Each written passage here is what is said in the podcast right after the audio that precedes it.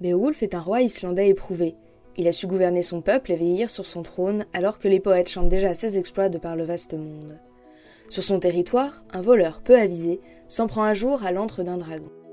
En extirpant une coupe, il réveille malencontreusement la bête, qui décide de brûler toute la région, parce qu'il n'est pas du matin, et de dévorer des enfants, parce qu'il a un petit creux et que ça fait un bon petit déjeuner.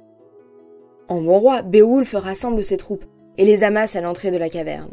Fidèle à lui-même, il fonce seul, demandant qu'on vienne lui prêter main forte s'il traîne trop. Après tout, il n'est plus tout jeune, et l'échec est inenvisageable. La partie n'est pas gagnée, c'est un dragon tout de même, et un gros avec ça. Alors que le combat s'enlise, deux épées sont brisées, un bouclier est perdu, notre héros est de plus en plus mis à mal par le reptile. Alors qu'il chute sur le dos, l'un de ses chevaliers s'élance.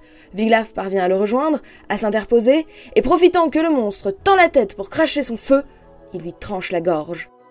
Dans un bouillonnement de sang, la bête se meurt. Mais le roi aussi.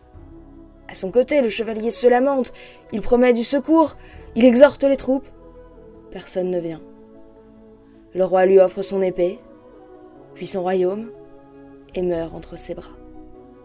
Viglaf ressort de la grotte, en larmes, couvert de sang, tenant Beowulf serré contre sa poitrine. Il gronde, il tempête contre la lâcheté de ses camarades, qui, accablés de honte, s'arrachent les cheveux et se griffent le visage, s'enfuyant dans les bois.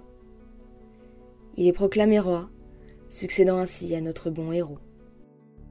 Beowulf est un poème anglo-saxon composé probablement dans la deuxième moitié du 7e siècle, d'après des faits réels.